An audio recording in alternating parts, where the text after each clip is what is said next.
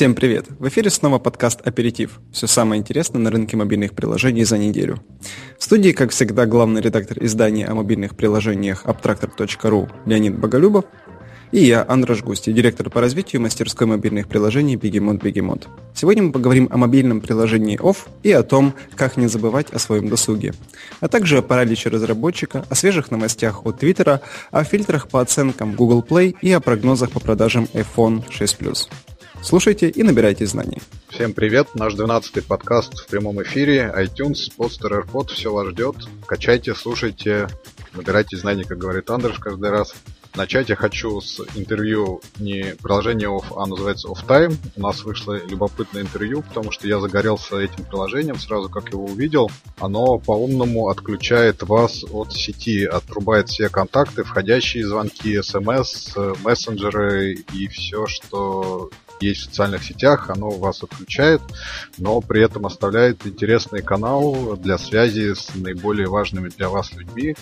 Например, вы можете в нем задать э, родителей, условно говоря, и они при вашем отключении вот от всех остальных этих источников вышеназванных, они смогут э, вам дозвониться, с вами установить связь и с вами, так сказать, э, выйти на контакт.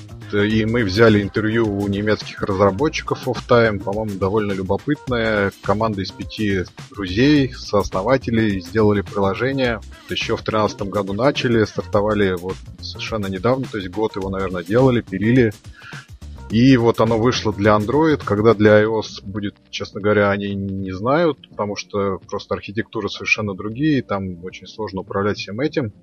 Но вот мне показалось интересное приложение и подход людей к отключению от сети. Потому что, ну, для меня, так как я работаю в этой сфере, я думаю, для тебя также, уже есть какое-то перенасыщение мобильными устройствами, мобильными приложениями, уже просто ничего не лезет и хочется побыть в одиночестве хотя бы там час, может быть, два в день. Что ты можешь сказать по поводу такого приложения, насколько оно будет актуально, и тебе не хочется в один прекрасный момент выключить все и побыть в одиночестве. Не на связи с мессенджерами, с социальными сетями, с почтой и так далее. И думаю, сейчас мы с тобой обсудим существующие способы решения этих задач, какие есть у тебя, какие у меня. А, ну, Вообще сама идея приложения прикольная, а, она своевременная. Наконец-то мы осознали, что нужно выходить в офлайн. А, парадоксально на самом деле, но это, но ну, это нужно. А, я ненавижу устройства. Они, ну, собственно, не они, а приложения, и я вместе с ними создали такую ситуацию, когда, как ты правильно заметил, хочется просто побыть одному. А при этом моторный дебилизм, он же никуда не девается, и пальчики сами тянутся к устройству и нажимают привычное приложение и делают привычные движения скролла, либо свайпа, э, в зависимости от приложения. И очень тяжело от этого э, отказаться. А, вот, поэтому ребятам большой респект. Очень жаль, что не работают пока на андроиде. А, я сейчас тебя буду спрашивать, удалось ли тебя протестировать, потому что у меня андроид на данный момент нет под рукой. А, и э, очень хочется такое увидеть на айфонах и на айпадах. Я думаю, что это будет еще более востребовано, потому что э, ну, из-за специфики эстетичности э, iOS пока она еще есть, конечно. Э, пользоваться приложениями хочется еще более активно, чем на андроиде, ну, в моем понимании. Вот. Так что давай тебя э, по моим вопросам погоняю немного. Скажи, какие ты сейчас используешь инструменты для того, чтобы отключаться? Силу воли, либо что-то такое Нет, э, пока... со- софтверное? Пока я, да, исключительно силе воли держусь. Вот как ты спросил, удалось ли протестировать, нет, пока не удалось. У нас была очень как-то насыщенная неделя, много-много дел. Но я надеюсь все-таки вот на этой, на наступающей неделе все-таки протестировать и попробовать рассказать тебе, как оно работает на самом деле. Но да, пока силой воли, то есть э, я говорю, что я вот сейчас, сейчас полежу, почитаю, там что-нибудь поделаю, э, и не, не буду смотреть в почту, не буду открывать сайты, не буду ничего читать в сети, и вообще компьютер для меня не существует на час. Ну вот как-то так. Ну вот как именно это происходит? То есть как, какая механика, какие правила у тебя? Ну, то есть это только час в день, эм, когда ты полностью отключаешься, либо там, э, ну вот как по, по сути не предлагает какой сценарий, что вот э, у тебя сейчас намечается важное дело, ты берешь все, отрубаешь, и тебя никто не беспокоит, то ты когда закончил, смотришь логи, э, кто тебе звонил, кто писал, какие обновления в приложениях происходили, и такой довольно за минутку все просмотрел, кому нужно позвонил. А у тебя какие правила существуют? Да ни, никаких, наверное, правил нету. Это такая вот как-то синусоида во времени, когда там много-много информации, и вот реально я чувствую, иногда наступает, ну все, я перенос... я не могу, у меня голова отказывает, мне нужно вот просто там сколько-то времени побыть наедине с самим собой. Вот, то есть я не могу сказать, что по какому-то расписанию или в соответствии с каким-то графиком, или вот я сделал сколько-то дел и пошел отдохнул. Просто вот ну, у меня четко совершенно есть э, понимание, что я устал, и мне нужно вот хотя бы там сколько-то 10 минут, 5, заняться чем-то другим, отойти от компьютера. Если ты знаешь, что там послеобеденный сон это одна из таких э, очень как бы положительных э, свойств, и оно очень разгружает и голову, и позволяет установить работоспособность. Но вот у меня, наверное, такой послеобеденный сон разбит просто на много 10-минутных или 5-минутных отрезков в течение дня. Вот как-то если я правильно объяснил, то, наверное, вот так вот. Угу, понятно. Но на самом деле все не, немного не знаю, и, иначе, наверное, не, не проще, не сложнее.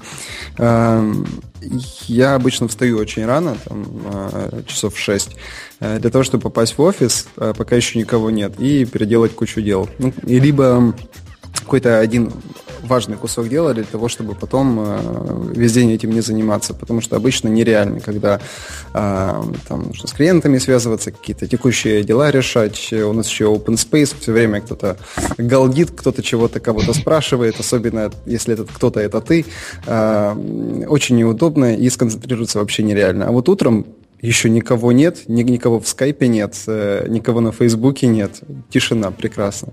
А когда нужно там на протяжении рабочего дня сконцентрироваться, э, беру свои манатки, иду в соседний кофехаус, э, выключаю скайп, выключаю телефон, и вот тоже так силой воли, как ты говоришь. Но а чем хорошо вот это приложение и приложение такого типа, я вот не сталкивался с, такой, с этой тематикой, вот статьи ты проводишь массу конкурентов, с тем, что эм, они, они выделяются тем, что у них есть э, family time. Э, вот это реально полезно. Особенно пока мы там без семьи, э, сами по себе работаем, это, конечно, не актуально. Но когда появляется жена, когда появляется ребенок, там, либо, либо есть родители, которым нужно уделять время, конечно, теряется вот эта вот связь, если все время сидеть в своем устройстве. Это, это настолько парализующее ощущение. А, наверное, ну, а, чем-то напоминает а, а, алкоголизм. То есть э, ты понимаешь, что ты деструктивно воздействуешь на себя, на свою жизнь, на своих окружающих, подаешь там плохой пример, создаешь э, прецеденты, которые ну, понемножечку будут э, усугублять это положение. И тем не менее ты ничего с этим сделать не можешь, ты продолжаешь заниматься плохими вещами. Вот. Э, я уже думал просто интернет отключать у себя дома э, до вечера для того, чтобы спокойно побыть семьей. А, но вот если будет такое приложение, которое поможет на iOS это сделать, а, ну, будет очень круто и полезно. Ну, я бы расширил твой совет вообще. Вот это интервью заканчивается тем, что а, разработчик, которого мы брали, соответственно, его Михаил Дедбарн, из Германии, как я уже сказал, он заканчивает свое интервью прекрасной фразой «Никогда не забывайте, что вы не только сотрудник компании, но и человек, у которого есть жизнь, друзья и семья, и уделяйте время тому, что действительно важно». Вот я бы твой совет расширил более как бы на большую область и сказал бы, что семьей просто необходимо заниматься, даже если вы не сидите в интернете, просто не брать работу на дом, там, вечерами присутствовать э, у себя дома, и это безумно важно, и это действительно, это и есть ваша жизнь, ваша семья, и этому надо уделять время. Ну, к сожалению, пока не теряешь, не понимаешь, но лучше не терять и заранее предпринять какие-то меры. Так что еще раз большой респект разработчикам. Надеемся, у них получится все с iOS. Не знаю как, Ну, надеюсь. Да, успехов им ну, дождемся. Они обещают в течение там полугода, я думаю, вместе в отправить а, в App Store свое приложение. Ну, следующая новость связана, наверное, непосредственно с этой. Это так называемый паралич разработчика. Очень тоже интересная статья от э, колумниста TechCrunch. Я не понял, о чем она. Ну, Если сейчас, ты объяснишь.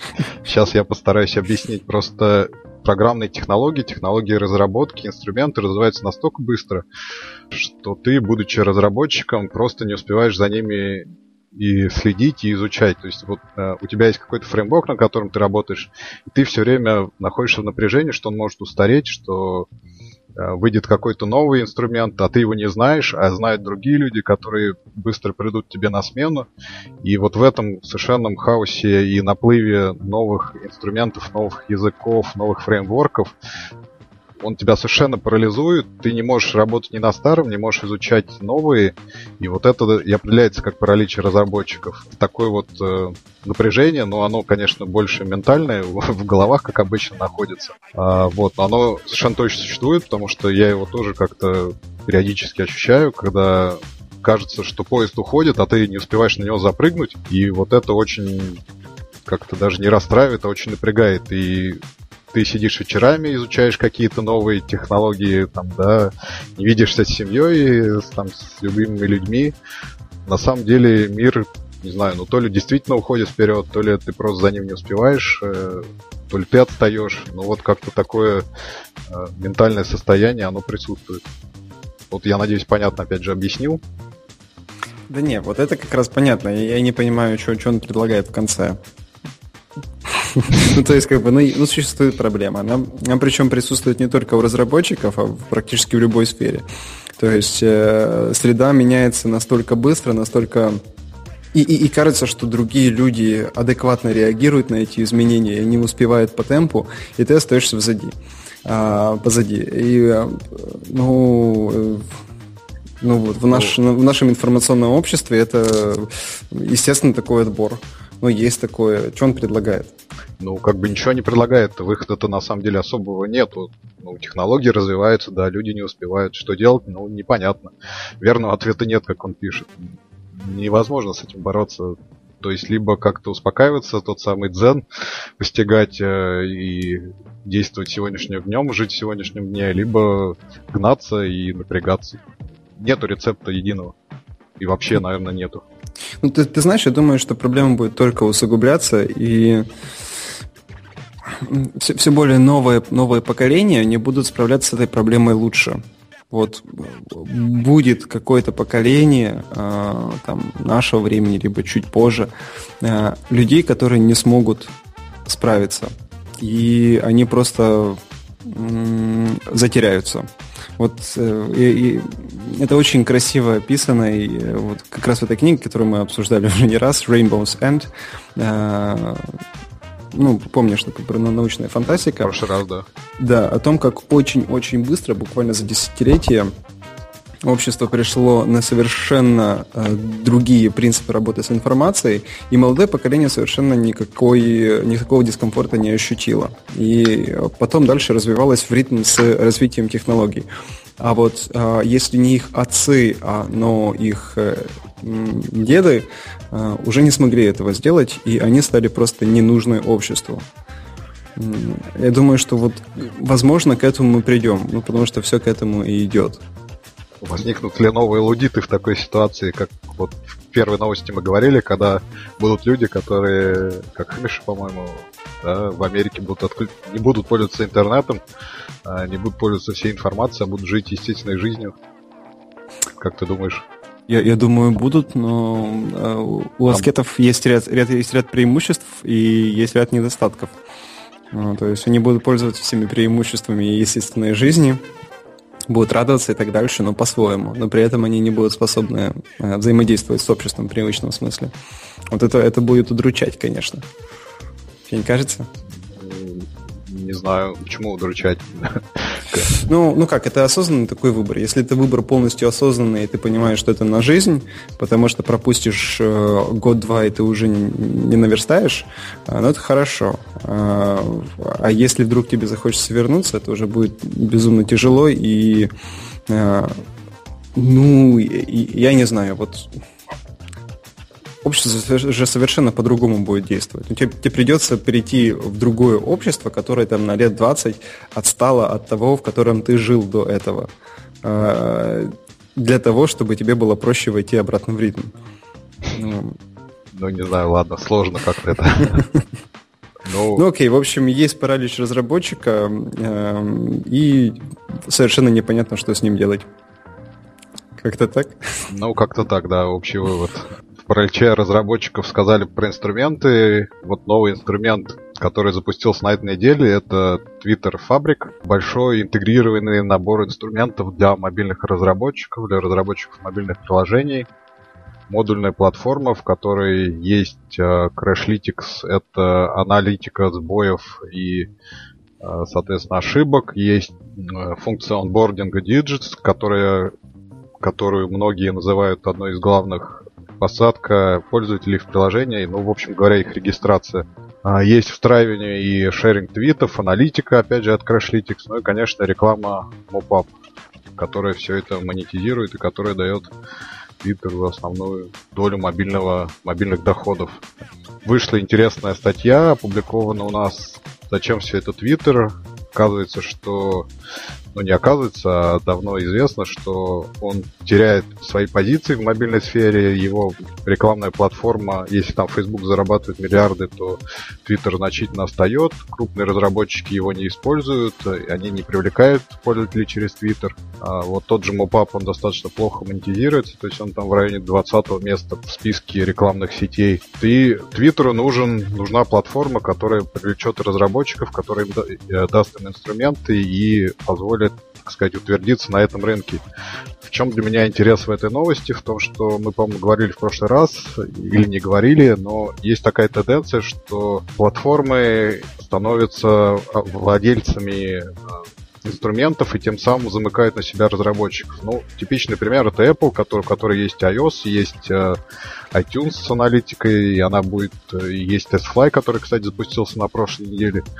И вот это все привязывает разработчиков к одной платформе. У Android то же самое ровно. Есть э, а, Android, есть SDK всякие, есть э, рекламная платформа. И опять же это привязывает разработчиков компании, потому что раз разработав приложение, уже возникает вопрос, как его перевести на другие средства, на тот же iOS, на Windows Phone. Ну и Facebook то же самое. У них есть Parse, backend, у них есть рекламная платформа, есть огромный социальный хаб, ну, в виде самого Фейсбука. А, и вот Твиттер, наконец, тоже в этом пространстве начинает работать. И у меня к тебе вопрос, наверное, главный. Как ты видишь его перспективы? Будет ли он составит ли он конкуренцию вот перечисленным выше, так сказать, ориентированными на разработчиков платформам и какая его перспектива вообще в этой сфере? Если коротко, то не знаю. Если развернуто, то учитывая тенденцию всего, что происходило с Твиттером, а, вообще вообще за все время, то очень сомневаюсь, что он будет хоть как-то популярен. Ну да, полезная а, тулза, как говорят, а, но тем не менее как-то что бы ни делал Твиттер, оно как-то не подхватывается вот, э, с точки зрения бизнеса почему-то. И думаю, что с разработчиками будет ровно то же. Ты так не считаешь? Короткий ответ не знаю. Твиттер вообще, как бы, наверное, в России популярен, но в плане мобильных приложений не знаю, насколько он сыграет в мире.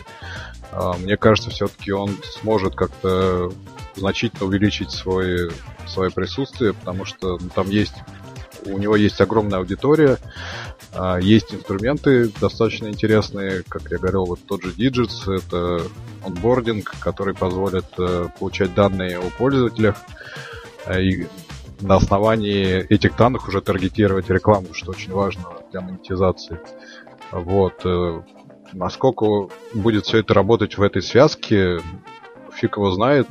Как, бы, как, как говорится, поживем увидим. Ну, Мне Ты... кажется, потенциал у тот, у тех же твитов рекламных, у твитов для установки приложений, для э, приобретения пользователей, по крайней мере, есть. Ну, ты знаешь, если говорить про там какие-то штаты, не могу сказать, что у нас какое-то огромное количество клиентов оттуда, но там порядочно. А, я не помню ни одного клиента, у которого было бы приложение с интеграцией Твиттера. Вот максимум, что там было, это шаринг через Твиттер. Наверное, это все. То есть ни один не запарился тем, чтобы сделать логин через Twitter. Да, все делают через Facebook. Некоторые, совсем некоторые делают через Gmail, а через Twitter нет почему-то. Эм, в России, тем более, у нас не было ни одного клиента, которому нужно было бы интеграция Твиттера хоть какая-то. Вот как-то так. Ну, то есть я могу только по своему такому опыту судить, насколько это может ну, быть интересно рынку. Ну, не знаю, успеха можно всегда пожелать. Насколько я понимаю, вот до этого фабрика, у них не было интеграции входа и там шарингов, или я неправильно понимаю? Не, у них, у них была интеграция входа, это было. А, ну, наверное, не было такого цельного инструмента. Окей, хорошо. Ну, тогда тебе как специалисту карты в руки. Но, тем, тем не менее, я не специалист по программированию, поэтому могу здесь э, чего-то э, сплошать. Но, по-моему, это было. Практически уверен, что можно было э, авторизироваться через Twitter. Хорошо. Давай тогда следующую новость нашу обсудим по поводу твоих любимых айфонов. А, шестых оказалось, по данным Localytics, что iPhone 6 э, в 6 раз обгоняет iPhone 6 Plus по продажам. Это данные их, э, собственно, внутренней аналитики. Они мониторят там целую кучу приложений и событий в мобильной сфере. И сейчас у них количество пользователей iPhone 6 э, в 6 раз больше, соответственно, iPhone 6 Plus. Но при этом iPhone 6 Plus чуть-чуть больше вовлеченность, то есть они пользователи больших айфонов запускают больше приложений и больше времени в них проводят. Вот еще в самом начале, когда Apple презентовала iPhone 6, э, мне казалось, что многие говорили об iPhone 6 Plus как такой грандиозной победе, которая убьет все там Galaxy Note и вот эти планшетофоны, фаблеты, как их по-разному называют. Почему не пошел сейчас iPhone 6 Plus, как ты думаешь? Как это он не пошел? Да вроде все хорошо пошел. Ну, по сравнению с iPhone 6. Подожди, эм, ну смотри, вот этот э, репорт, он относится именно к, к рынку айфонов, верно? Он же не сравнивает э, с другими устройствами.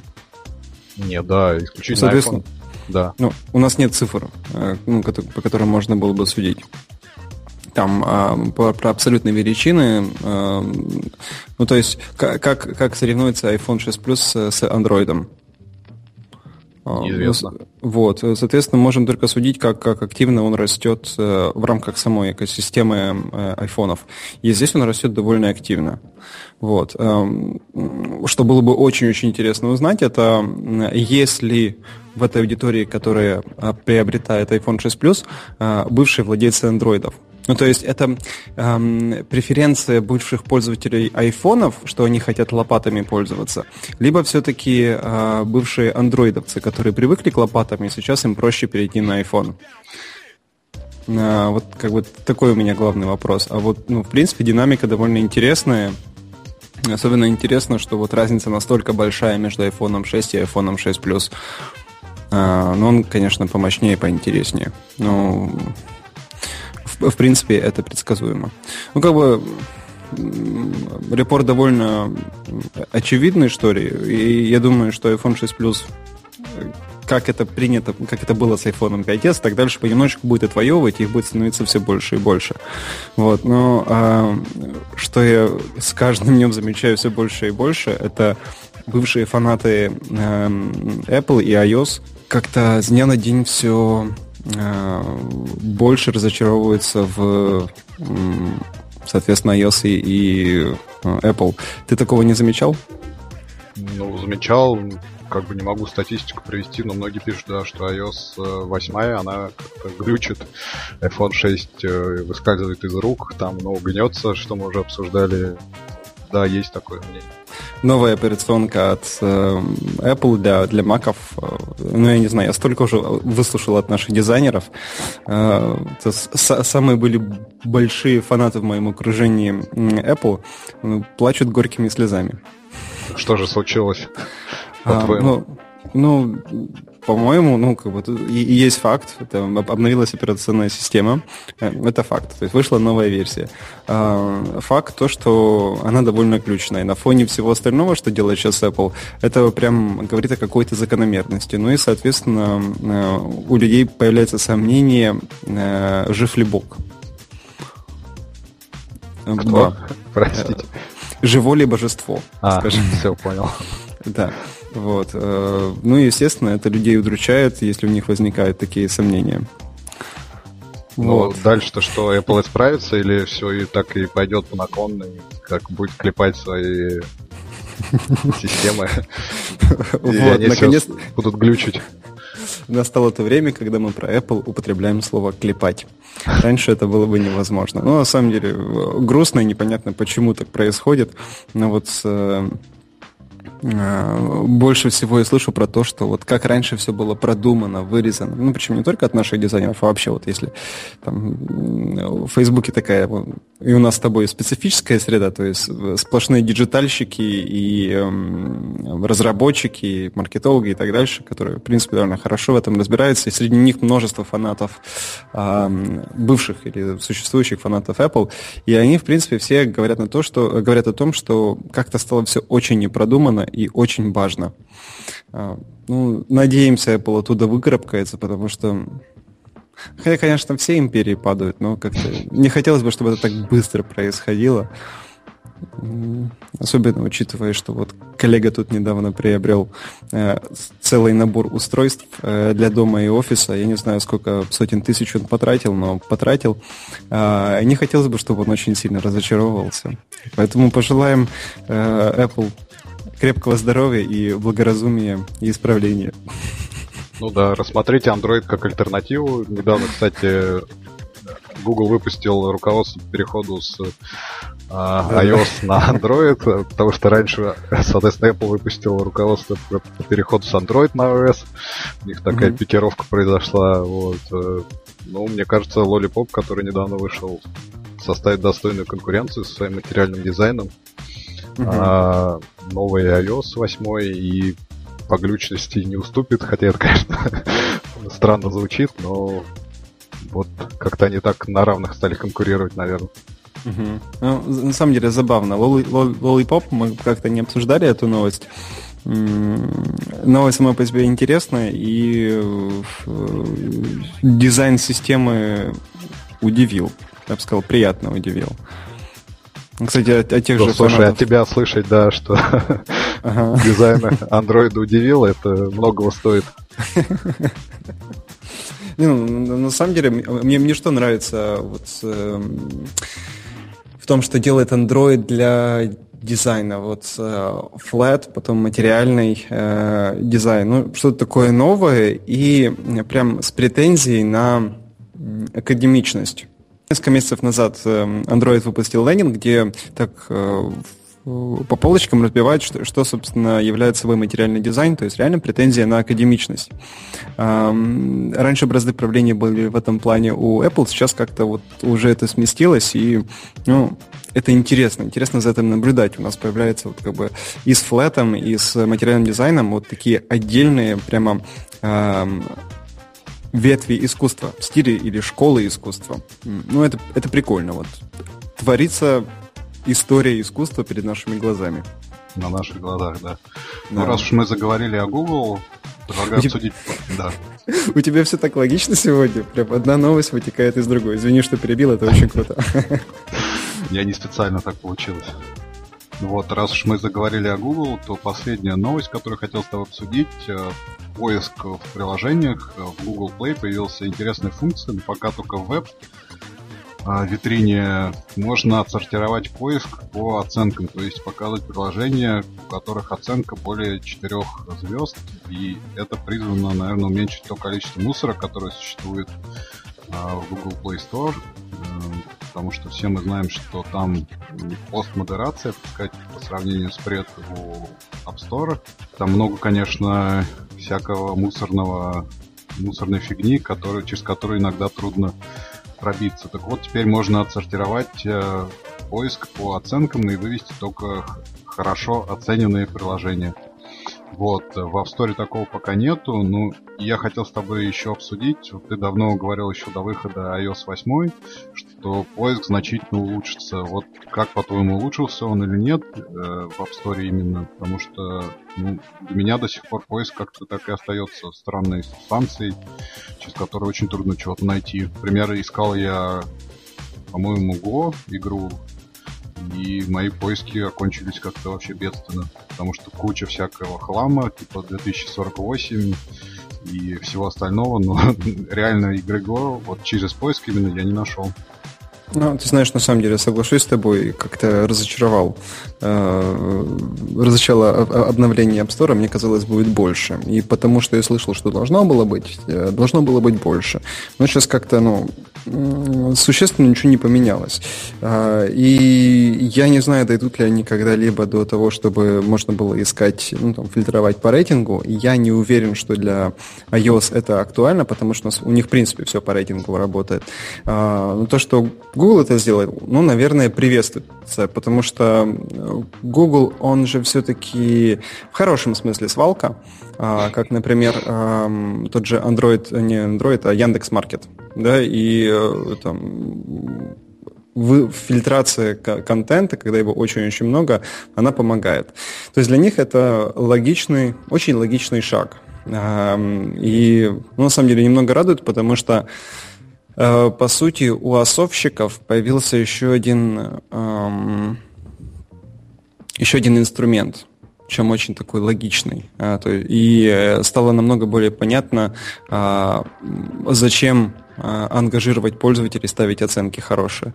Ну, такой последовательный, логичный э, шаг. Мне супер какая-то э, новость, но тем не менее положительная. Ну, как-то такое у меня впечатление сложилось.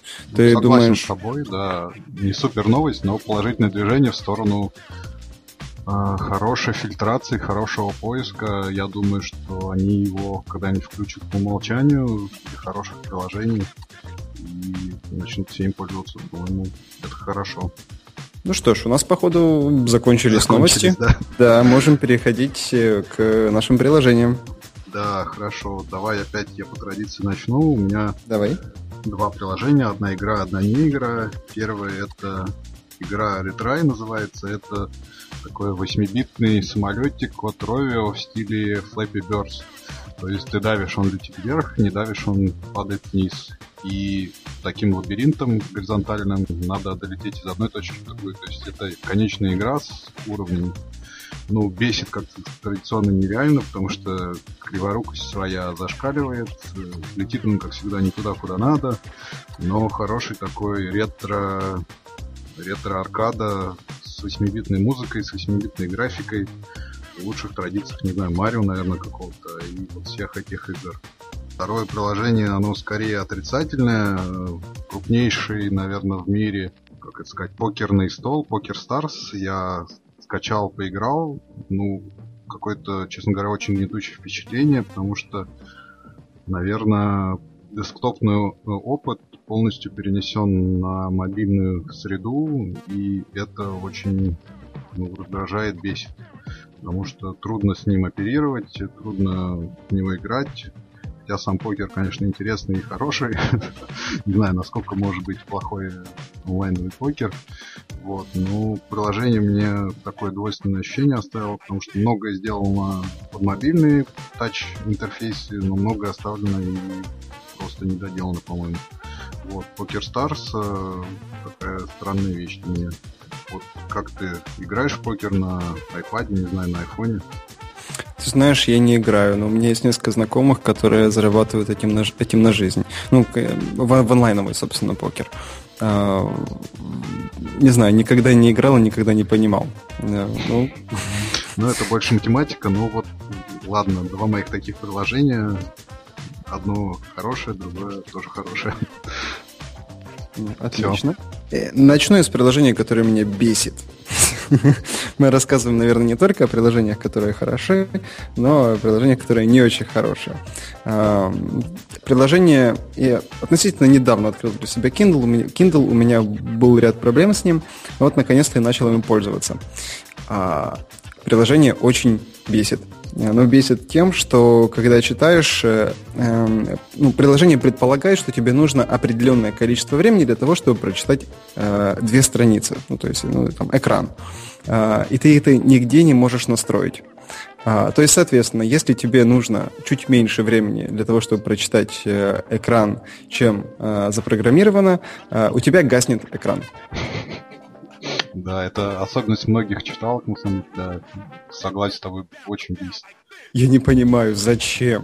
Ну, ну, ну, ну, зачем, что если, если ты оставил книгу, она у тебя не будет гореть и сожрать батарейку, это вполне понятно. Ну, я не знаю, можно... Я довольно быстро читаю, но мне все равно иногда не хватает времени. То есть можно там сделать чуть-чуть больше зазор. Ну, не, не знаю, мне кажется, совершенно нелогичным. Ну, э, во всем остальном, ну, удобно, если у вас там библиотека, например, на моби. Да? Моби не читается стандартным ридером на iOS.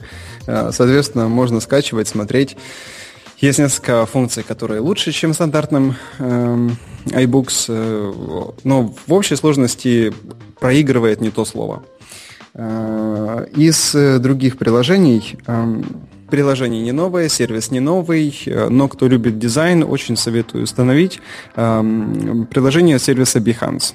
Ну, по сути, у вас та же веб-версия, только э, смотреть ее намного удобнее, приятней. Э, ну, это, по сути, как ну, любой каталог, э, приятнее смотреть на э, iPad, в этом я уже убедился. Ну, соответственно, на iPhone ровно так же.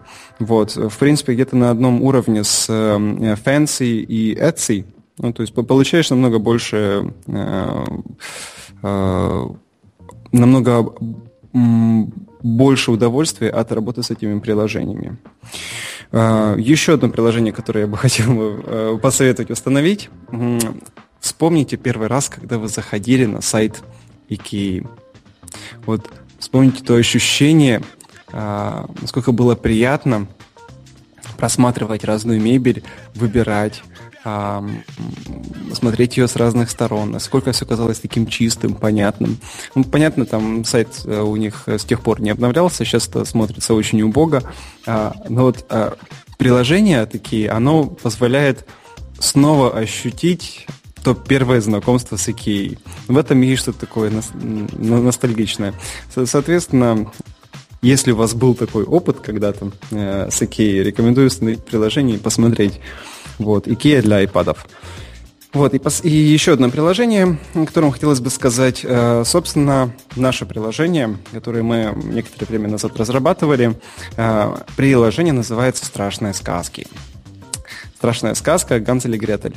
Э, оно, собственно, попало в э, редакторскую выборку от э, Apple. И, э, если вы зайдете в App Store, сейчас там увидите блок Хэллоуин. Алло, я не пропал? Да, нет. Вот это так тихо, я подумал, вдруг я опять пропал. вот, если вы зайдете сейчас в App Store, видите подборку Хэллоуин, и мы находимся в страшных историях. Там на иконке мальчик и девочка с горящими глазами. А, страшная сказка Ганзель и Гретель. А, если у вас э, есть ребенок, там, 4-5 лет, э, вместе вы проведете довольно такое э, хорошее чтение, довольно хорошо анимирована и проиллюстрированная сказка. Вот, у меня, наверное, все. Здорово, спасибо. Спасибо всем, что слушали нас в iTunes, в подстере, в AirPod. Выходите на наш сайт. Леонид Боголюбов, Абтрактор, Андрюш Густи, Бегемот, Бегемот. Всем пока. Пока.